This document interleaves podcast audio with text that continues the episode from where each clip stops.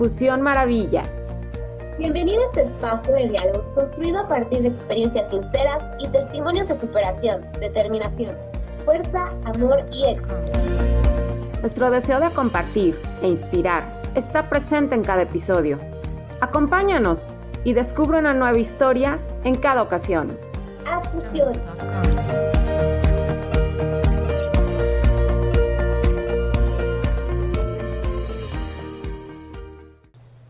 Hola mi querida Fusión Maravilla, les doy la bienvenida en un episodio más.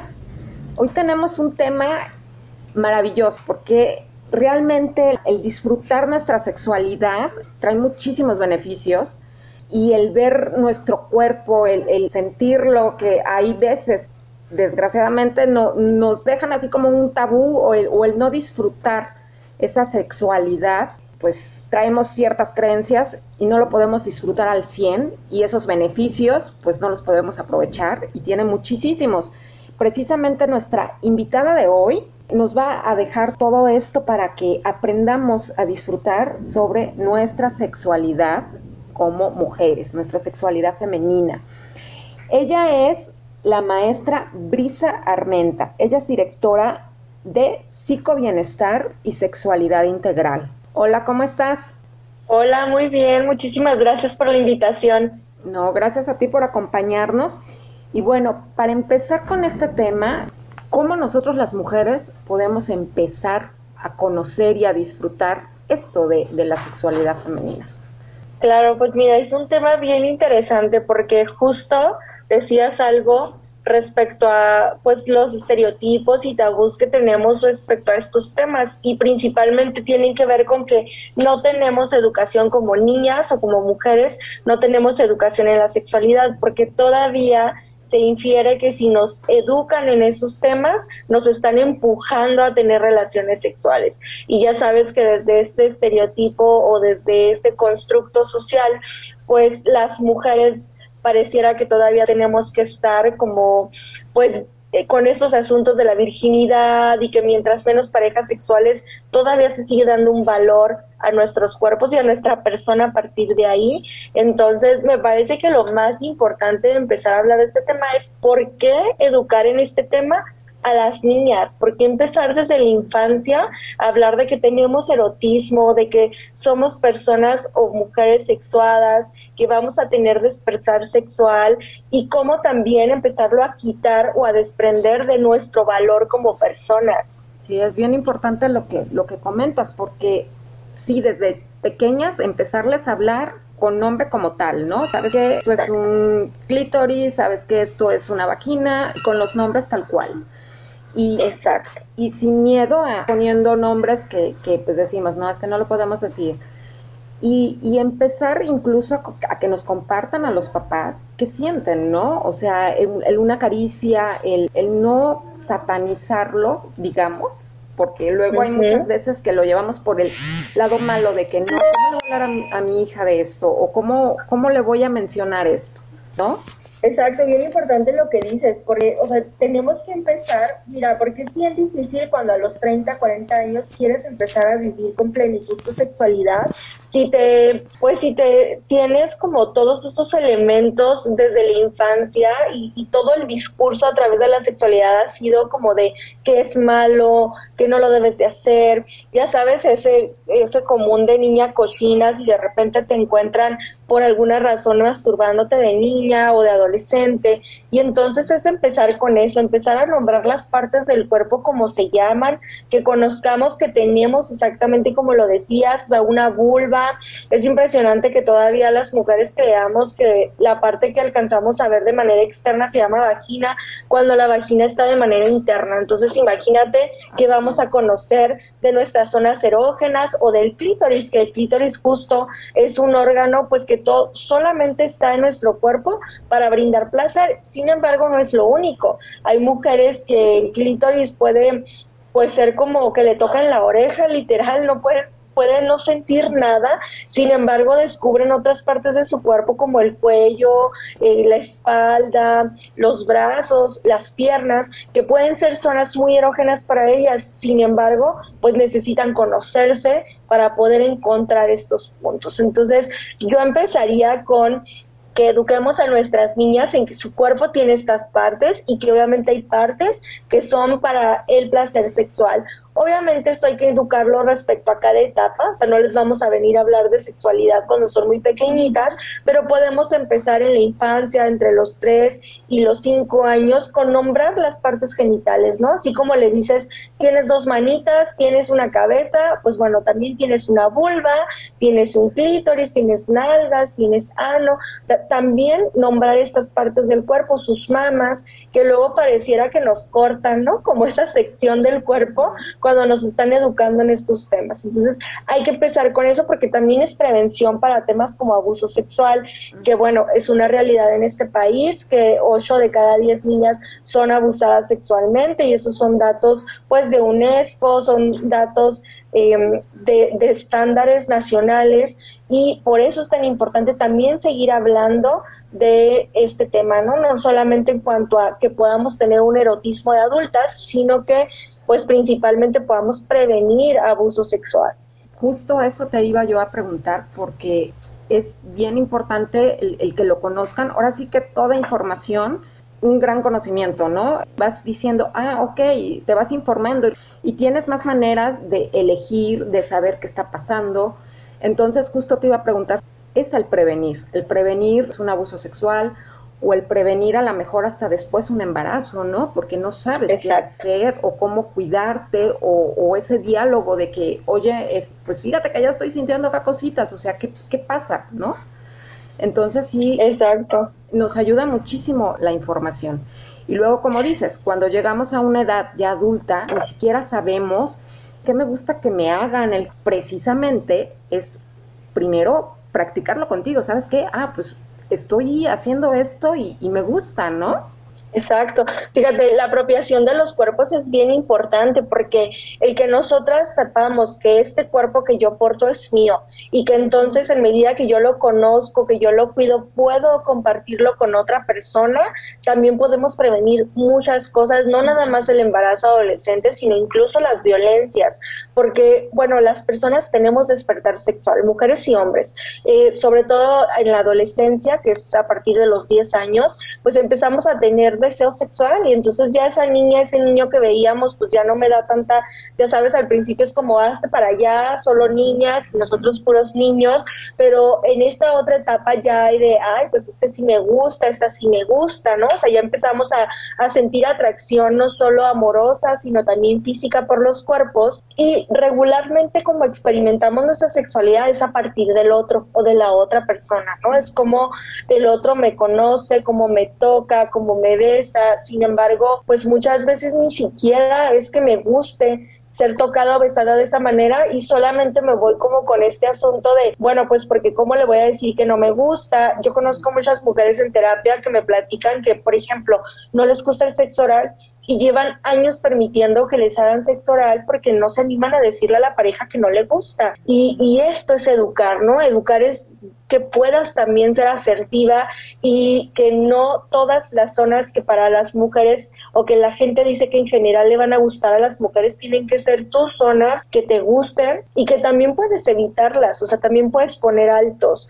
Y lo otro es que la masturbación o el autorotismo es una primera expresión sexual que todas las personas tenemos, sin embargo, sigue siendo como mucho más... Mm, digamos, el permiso para los hombres, el tener masturbaciones, pero las mujeres pareciera que pues que es malo, que está mal, que las mujeres no lo podemos hacer cuando hombres y mujeres en nuestro despertar sexual es igual. O sea, no, no tendría por qué ser distinto y no tendría por qué ser vergonzoso que una mujer inicie su vida sexual con la masturbación. Yo siempre digo que el día que a las mujeres se nos enseñe el arte de la masturbación desde que somos adolescentes y empecemos a practicar la sexualidad con nosotras primero, antes de compartirla con alguien, vamos a evitar un montón de problemas, porque justo, pues hay un deseo, hay una una energía de la libido que quiere salir y muchas veces pues como no hay más opciones o no conocemos más, lo que hacemos es detenerla con alguien más. Y la realidad es que también en este país hay un montón de violencias sexuales justo por eso. Hay muchos hombres eh, mayores de edad teniendo relaciones con, con adolescentes o niñas menores de edad Y, y eso es aprovecharse también de sus cuerpos, de este despertar y que pues no, no conocen qué más hacer, ¿no? Entonces pues llega, ya sabes, la persona galana acá, este, queriéndote enseñar y luego pues te toca de cierta manera que obviamente te gusta porque, pues porque hay deseo, porque está ahí en tu cuerpo y entonces pues lo que pasa es que también tenemos a muchas personas en relaciones de pareja muy violentas, muy abusivas, muy desde el poder porque no se les ha enseñado otra forma también de vivir no solo el erotismo, sino incluso las relaciones de pareja. Sí, es el, digamos, el respeto, ¿no? O sea, empezar a, a, emprender a, a dónde poner límites, ¿no? De que, ¿sabes qué? Este, no, esto no, ¿no? Exacto. Oye, porque luego nos pintan a las mujeres, o sea, por ejemplo, en, en una película, digamos, erótica, en una película porno, digamos, que, que la sexualidad la pintan totalmente diferente, ¿no? Que nada más llega el hombre y, y ya, nosotras ahí caemos rendidas, pum, y ya, y se acabó. Entonces, pero realmente no es así. Realmente nos gusta el, el que nos hagan sentir, ¿no? El que nos provoquen, el, el que hagan eh, eso, ¿no? Que empieza el erotismo. Exacto. ¿No? Fíjate, esta expresión gráfica de la que hablas, que es la pornografía, o sea, si bien es una película, o sea, hay que entenderlo como, como algo que tiene ciencia ficción y que tiene elementos que no son realistas. Una cosa que se plantea mucho desde la pornografía, digo, hay diferentes tipos, pero la gran mayoría sigue teniendo esta cultura de la violación, esta cultura en donde la mujer justo, o sea, pasa a la persona o te toca la puerta el pisero y tú ya estás como súper caliente, súper lista para la acción con quien sea, ¿no? Además, como con cualquier desconocido, digo, que no está mal si lo quieres hacer, pero no es así y no es el 99% de las mujeres. Entonces, definitivamente, esa es una expresión, pues, agrandada, este, distorsionada de las relaciones sexuales, las personas eh, regularmente necesitamos de este preámbulo, ¿no? Y, y, digo regular porque habrá momentos en los que a lo mejor no lo necesites tanto, pero en la mayoría de los momentos vas a necesitar pues el coqueteo, el que te toquen, el que te cortejen, el que tengas como todos estos elementos adicionales y además el consentimiento, o sea, no es nada más de que te paras y quien sea porque te gustó va a estar lista o listo para tener relaciones sexuales contigo. Esa no es una realidad. Hay muchísimo rechazo, vivimos muchos rechazos en, el, en nuestra vida y no todas las personas con las que queremos estar quieren estar con nosotras. Entonces también es justo por eso la importancia de la educación sexual, ¿no? De hablar de los vínculos, de que pues tienes que consensuar cualquier acto sexual y cualquier posición, porque una cosa es el acto por sí solo y otra cosa es lo que pasa durante el acto. Entonces, si yo quiero tener una práctica, ya sea oral, anal o incluso alguna cosa diferente, ¿no? Como intercambio de parejas y demás, pues esas son cosas que se platican, que no son cosas que pasan como en la pornografía de que sí, claro, llegas y 20 personas y ahí estás tú muy contenta, ¿no? O sea, no, eso justo tiene que ver con una cultura de violación en donde, pues bueno, se, se piensa o se crea como esta cuestión distorsionada de que las mujeres así nos erotizamos. Y bueno, pues las mujeres somos diversas, quizás algunas necesiten más tiempo que otras. Lo que sí es muy importante es que hay que pedir consenso, hay que pedir autorización y hay que revisar si la persona quiere estar contigo o no, porque si no quiere estar contigo, pues eso es una violación y en este país es un, pues tiene que ver con un aspecto que legalmente puede proceder pues para tener una denuncia y, y, terminar en una cosa muy desagradable. Y como dices, estas películas, o sea, es totalmente falso, o sea, no, no, por favor. Claro. no, incluso desde los cuerpos, o sea, de repente, pues, cuando las personas jóvenes empiezan a ver pornografía, pues dices, te esperas eso, ¿no? Y, y, la realidad es que los cuerpos de las mujeres tampoco todos son así, de voluptuosos, de, pues sí, de repente es como mucha perfección desde el aspecto de, pues que son cuerpos que tienen implantes, que tienen, y, y está bien, habrá mujeres que tengan esos cuerpos, pero no son el 99% de las mujeres, ni tampoco nuestras vulvas son, ya sabes, porque para eso se hace casting, entonces de repente son vulvas como o muy blancas o como muy, muy estéticamente, que podríamos decir, lo digo entre paréntesis, y este, como entre comillas y resaltado bonitas, porque la realidad es que todos nuestros cuerpos son bonitos, pero nos pintan que esos son los cuerpos bonitos, y entonces si yo no tengo esa vulva perfecta, pantaleta o como se ve ahí con esos labios súper, ya sabes, como jaladitos y perfectos que no cuelgan para nada.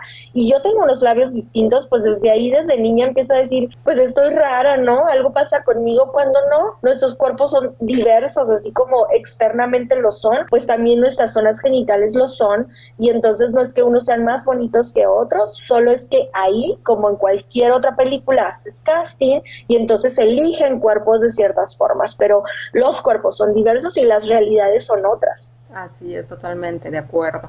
Oye, ¿y cómo, qué, qué consejos les darías a nuestras escuchas mujeres?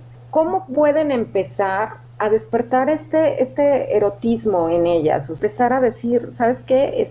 voy a empezar a conocerme, a estarme ahí, a despertar esta sexualidad en mí que a lo mejor pues ni siquiera conozco. Pues mira, muy importante que primero sea hacia adentro. Eh, si hay mucho prejuicio, si hay, si te, te das cuenta que tienes un problema con hablar de la sexualidad, con tocar tu cuerpo, pues ese sería algo que tendrías que trabajar y lo puedes hacer desde una terapia sexológica o en una terapia psicológica, porque si no destrabamos estos prejuicios que también tenemos nosotras, pues difícilmente vamos a avanzar. Entonces yo diría primero hay que revisar cómo estoy yo con mi sexualidad, qué pienso de eso, si veo mi vulva y se me hace fea o no la quiero tocar, bueno, pues desde ahí imagínate, si nosotras mismas no podemos tocar nuestro cuerpo y verlo bello, pues que lo podamos compartir con alguien, va a estar muy canijo porque vamos a estar como pensando en mil cosas o teniendo mil miedos y eso no nos permite disfrutar. Entonces yo diría que primero hay que revisar cómo estamos con nuestro cuerpo. La masturbación o el autoerotismo es una opción muy buena que si nunca lo han practicado es un muy buen momento para empezar. No hay edad y no importa si estamos casadas o no. O sea, el autoerotismo siempre, y eso me parece un mensaje muy muy importante, porque luego hay muchas mujeres que desde ahí, si ven a la pareja que lo haces como es que tú, entonces yo no te lleno, o entonces este, yo no soy suficiente y no, o sea, una cosa es el erotismo que compartimos con las personas y otra cosa es nuestro erotismo y no tiene nada que ver con que nuestra pareja sea suficiente o no, es con que eso es de nosotras y podemos tenerlo hoy, mañana y siempre que lo queramos, tengamos o no pareja. Entonces, esos son como algunos mitos que hay que quitarnos y conocernos, conocer qué zonas de mi cuerpo me gusta. Yo empezaría, si apenas están como experimentando esto, mucha comunicación en pareja, si lo van a empezar a hacer en pareja, empiecen a tener relaciones sexuales no penetrativas, que no se vuelva todo el acto solo la penetración. Exploremos nuestros cuerpos. Yo les dejo mucho en terapia que se tapen sus ojos con una venda y que entonces toquen a sus parejas con ropa solamente con, ya sabes, brasier y, y pantaleta o calzón y que entonces empiecen a explorar su cuerpo, tocar su cara, sus hombros, sus piernas, besar estas zonas, también para que veamos que todo nuestro cuerpo es pues erótico y que también va a haber cosas o partes de nuestro cuerpo que vamos a descubrir que pueden ser bien ricas de tocar y bien ricas de besar y, y que no todo se vuelva de súbete y bájate, ya sabes, porque se vuelve todo eso como penetración y ya, y no lo es todo.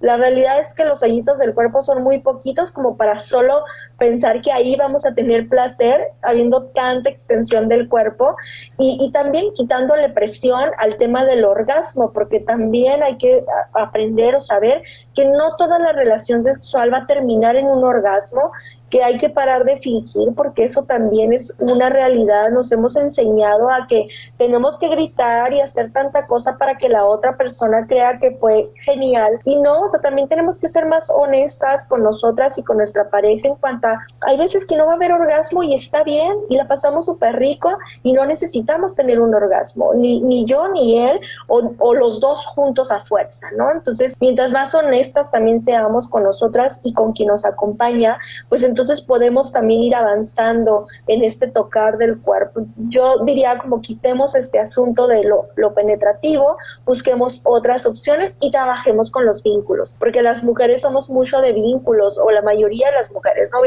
Repito, hay mujeres, habemos mujeres de todo tipo, pero si también nuestro vínculo amoroso, está bien, está sano, no nos debemos cosas, eso puede hacer que en el, placer sexual también exploremos más.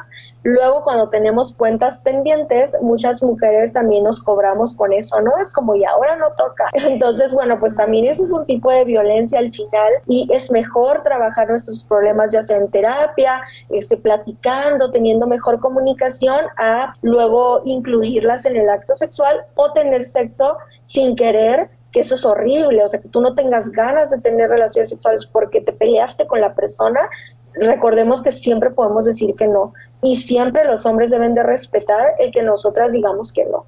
Entonces también es muy importante hablar de esto y, y no ceder ante cosas que no queramos hacer como dices, que no siempre eh, el, orgasmo que, comentas, ¿no? Porque hay muchas veces que hasta, bueno, antes se tocaba mucho el tema de que eres frígida, ¿no? Porque simplemente no llegaste a ese orgasmo y, y no. O sea, Exacto, y, y, bueno, si hay algún problema en mi sexualidad y estoy detectando que a lo mejor no estoy teniendo orgasmos y demás, repito, siempre es importante asistir a especialistas. Y una de las primeras tareas, o casi siempre, es, es empezar contigo. Entonces, a lo mejor vas a tener que regresar a, a conocerte, a tocarte, a explorar tus miedos para después con una persona. Y bueno, me parece que desde el amor, pues desde el amor nos comprendemos también en pareja. Entonces, estar en pareja también es esperar cuando la pareja tiene que resolver cosas para estar eróticamente y no violentar de ninguna manera, obligando a estar en, el,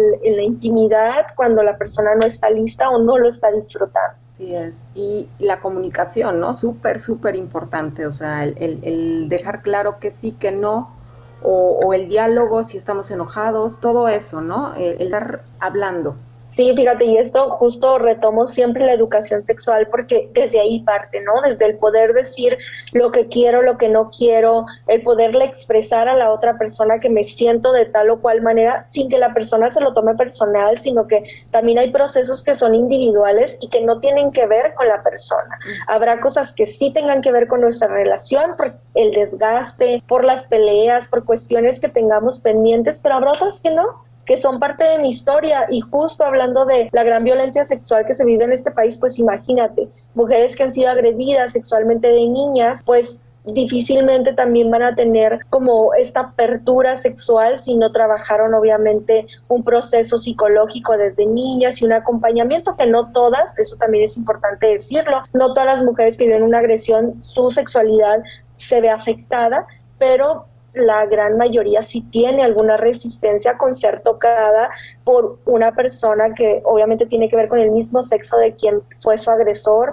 y voy a decir al masculino, porque también son mucho más hombres los que agreden a mujeres. Y entonces, bueno, eso también es importante. Si tenemos por ahí algunos temas de esto, hay que trabajarlo. Así ha pasado hace mucho tiempo, hay que empezar a hablar de esto para poder sanar y resolver nuestra sexualidad.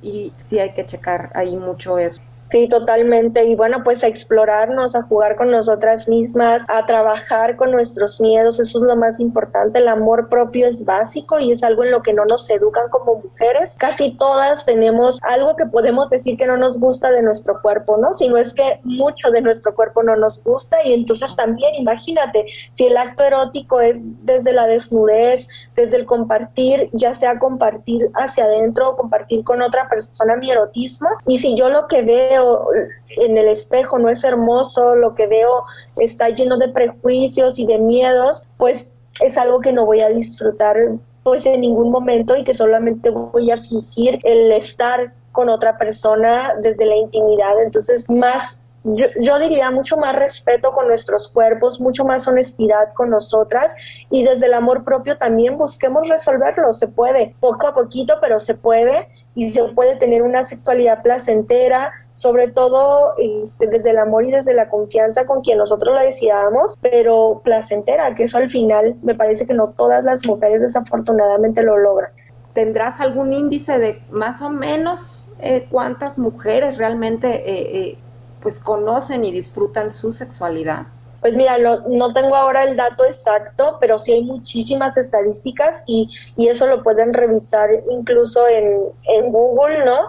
este, que hablan de que la mayoría de las mujeres, por ejemplo, no se masturban, que ese es un elemento muy importante para conocer nuestro cuerpo. Lo otro es que muchas de las mujeres fingen orgasmos. Ese también es un dato que se va por encima del 60% de la población y entonces esos son datos que nos dicen aguas porque entonces estamos hablando de que no hay este, educación sexual, de que no hay conocimiento del cuerpo y otra cosa es que muchas mujeres dicen no haber tenido nunca un orgasmo o un multiorgasmo, que también nosotras podemos tener esto y entonces bueno, eso también nos dice que no hay todo esto anterior, ¿no? Que no estamos comunicándonos, que no estamos teniendo relaciones sexuales placenteras, que no estamos pues quitando como prejuicios en cuanto a la sexualidad y que a lo mejor lo seguimos consiguiendo como algo negativo, como nos educaron en nuestra infancia. Afortunadamente ahora las cosas han cambiado y cada vez hay más educación sexual, sin embargo sigue siendo la mayoría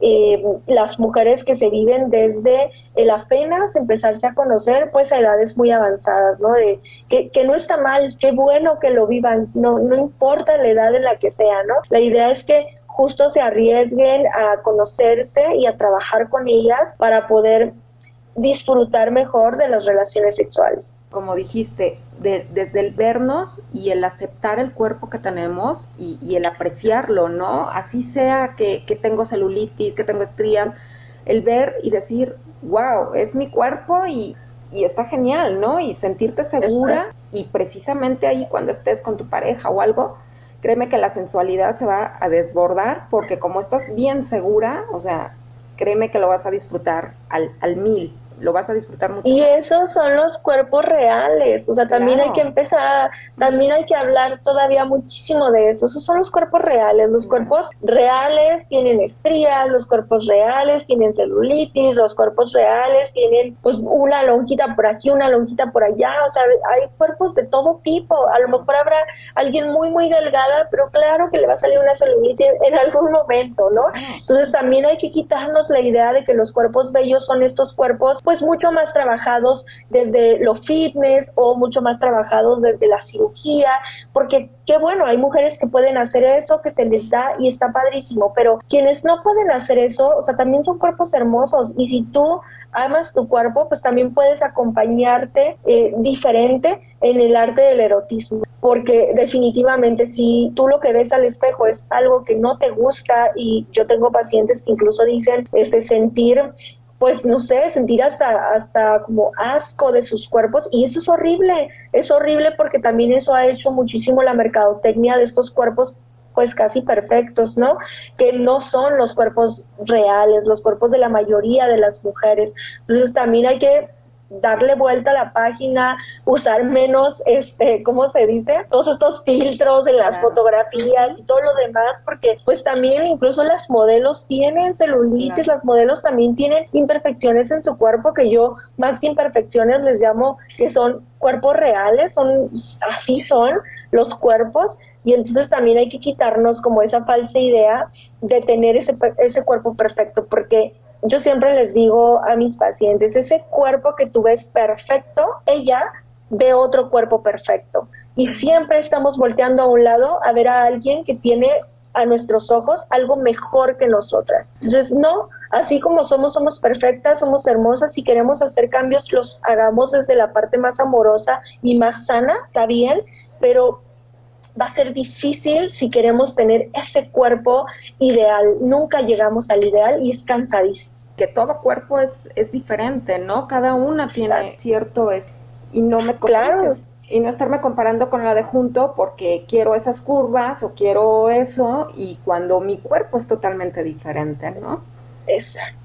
Y, genéticamente también somos tan diferentes, porque luego una ve los cuerpos europeos o los cuerpos de las americanas, y bueno, o sea, también desde la genética y desde nuestra cultura, nuestros cuerpos son diferentes. Y a veces querer ser tan delgada como alguien que estás viendo que a lo mejor sí, su referencia genética es así y le es muy fácil, pero si para ti va a ser un desgaste emocional, no te va a hacer feliz, vas a estar frustrada por llegar a tener ese cuerpo, pues ahí no es. Ahora sí que hashtag ahí no es, amiga. Entonces es muy importante también reconocer cuál es, cuál es mi genética, ¿Y, qué puedo hacer para tener mi cuerpo, o sea, sano, que eso es lo más importante? Porque tampoco tener esos cuerpos quiere decir que esas personas son sanas, ¿no? Eso también es muy importante decirlo. Entonces, pues bueno, de nada basta que yo tenga un cuerpo desde la anorexia, desde la bulimia, desde alguna situación de enfermedad, porque al final, pues, ¿cuánto tiempo me va a durar eso? Antes de que yo me vea en una situación muy, muy difícil, eh, incluso las cirugías. Hay muchas mujeres que han muerto en cirugías por ir con pues con médicos que cobran muy barato, con médicos que no son médicos cirujanos y estéticos. Y entonces también es primero nosotras, primero nuestra salud antes de la estética. Eso sí es muy importante. Y si te quieres hacer lo que te quieras hacer, háztelo, siempre y cuando sea desde lo sano, desde el amor propio y no sea para tratar de cubrir una necesidad emocional. Así es, que no, que no te dañe, ¿no? Exacto. Oye, a las mamis que nos escuchan, ¿qué consejo les darías para empezar a hablar a sus pequeñas de, sobre este tema? Pues mira, no nos asustemos. Hay un montón de libros. Yo, yo te voy a dejar por acá. Hay una página y, una tienda aquí en Ciudad de México se llama El Armario Abierto. Esta es una de las únicas tiendas de libros y materiales para hablar de educación sexual. Y está padrísimo porque tienen herramientas desde los tres años, así para bebecitos. Y ya sabes, como por etapas te va contando qué hay que platicarles, qué no, cómo hablar con ellas de ciertas cosas del cuerpo, la higiene. Entonces yo diría, mamis, no se asusten, el cuerpo es lo más hermoso que tenemos, tenemos que enseñarle a nuestras niñas a cuidarlo, a, cuidarlos desde nosotras, no a dárselo a alguien y que entonces la otra persona se haga cargo de eso, sino trabajar muchísimo con nuestra autoestima, no comparar a nuestras niñas con sus hermanas, con las otras niñas. Las niñas es normal que tengan cuerpos regordos pues regorditos o, gorditos porque están creciendo y entonces no queramos ver a nuestra hija y que, y que ya no la imaginemos a los cinco años súper delgadita. A lo mejor habrá niñas que sí lo van a hacer, pero los cuerpos en desarrollo regularmente no lo son. Entonces también dejemos de bombardear a nuestras niñas de tanta cosa y tanta comparación y al contrario, trabajemos mucho en su autoestima, mucho en su amor propio, enseñémosle su cuerpo, las partes, para qué sirven, trabajemos mucho con lo privado y lo público, qué cosas puedo hacer desde la privacidad de mi casa y en mi cuarto y qué cosas puedo hacer con mi cuerpo en el espacio público con otras personas.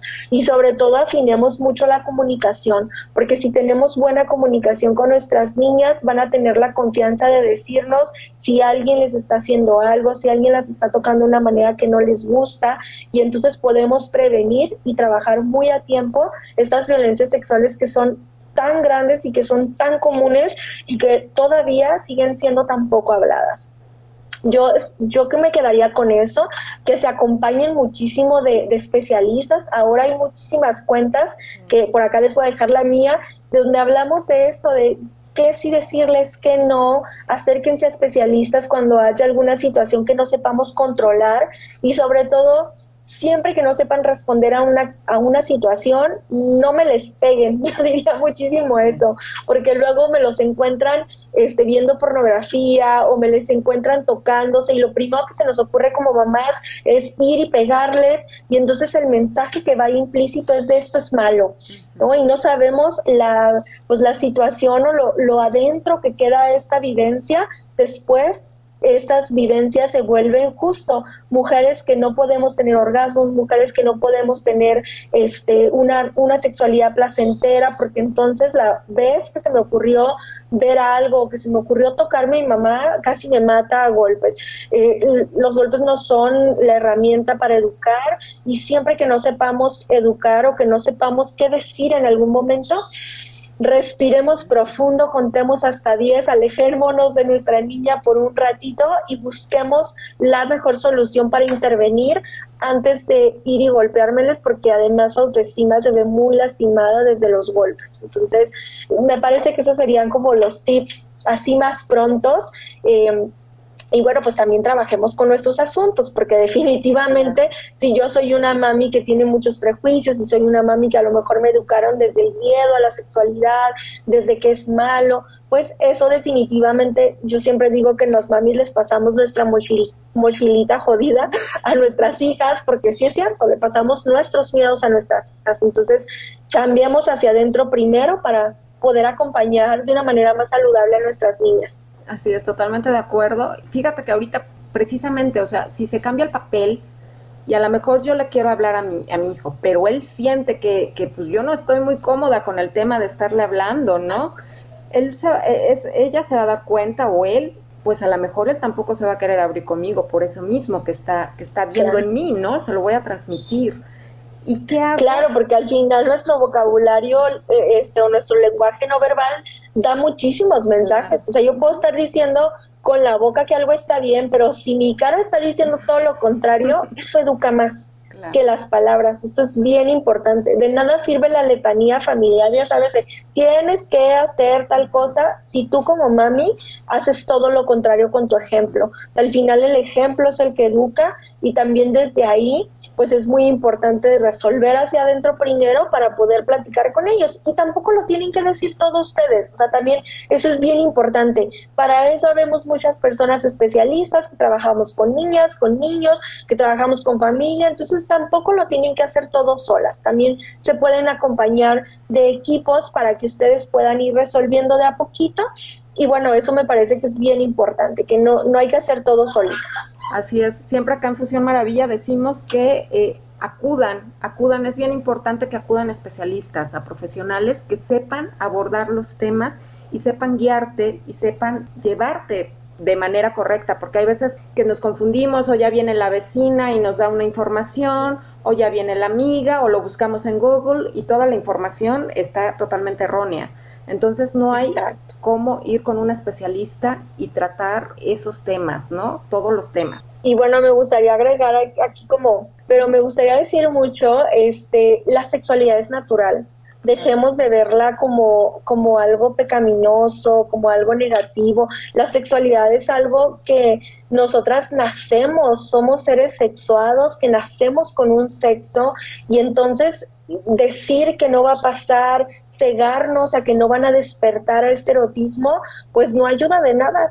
Entonces, a mí me parece impresionante que en este país sea más viable que una niña o un niño vea o esté expuesto a imágenes de mutilados, ya sabes, balaseados, cosas súper violentas, pero si ve dos personas besándose y uy, si son del mismo sexo, peor, la cosa se pone muy mal y les apagan la televisión y, y, hay un escándalo en casa. Entonces también tengamos cuidado con eso, porque la sexualidad no es algo malo, es algo que van a vivir en su momento, que es importante ir educando por etapas, ¿no? Como lo, lo propio en cada una de las etapas. Y bueno, pues más bien poner más atención a estas violencias que ahí sí hay que limitar, ahí sí hay que pues quitar como esos elementos para que no lo naturalicemos, pero la sexualidad no es algo negativo, es algo que está en nuestras vidas y que al contrario es algo que cuando lo disfrutamos bastante se convierte en un elemento importante de nuestra vida y, y, sirve para muchas cosas, ¿no? Hasta te desestresas con eso, entonces tiene muchos beneficios más allá de ser algo negativo. Claro, quemas calorías también.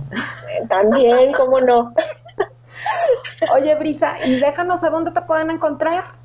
Claro, pues mira, en todas las redes sociales nos encuentran como psicobienestar y sexualidad integral.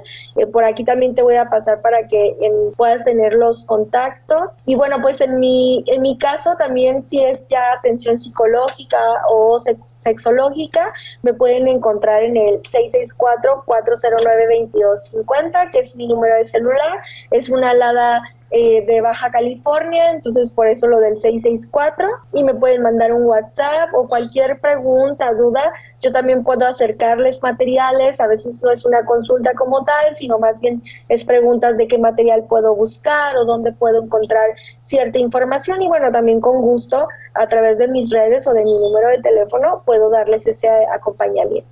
Claro que sí, de todos modos vamos a estar compartiendo en nuestras redes sociales todos tus datos y todo lo que nos compartas, información, para que te conozcan un poco más, ¿no? ¿Con qué te despedirías, Brisa? ¿Qué nos dejarías para despedirte?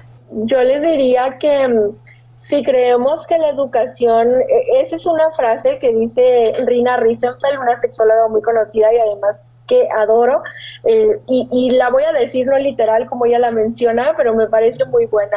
eh, si queremos probar eh, o si nos queremos asustar respecto a la educación sexual, me parece que lo que más asusta es la ignorancia prueben desde la ignorancia y desde la ignorancia va a haber un montón de situaciones que van a pasar con nuestras jóvenes, que van a pasar incluso con nosotras. Entonces, la educación sexual, la información, hay que quitarnos la idea de que eso eh, permite que una sea o más este o más sexual o que a lo mejor vaya a tener sexo con todo el mundo, no es cierto. Si ustedes educan desde los valores a sus niñas y también desde la educación sexual, ellas van a hacer cosas muy muy buenas con esto y van a tomar decisiones, pues sus propias decisiones respecto a su sexualidad. Entonces, no nos asustemos, informémonos, la información es un poder muy importante que nos brinda pues la vida en general en muchísimos temas probemos educar más allá de los mitos, prejuicios y lo que me dijo, ya sabes, mi mamá o mi abuelita.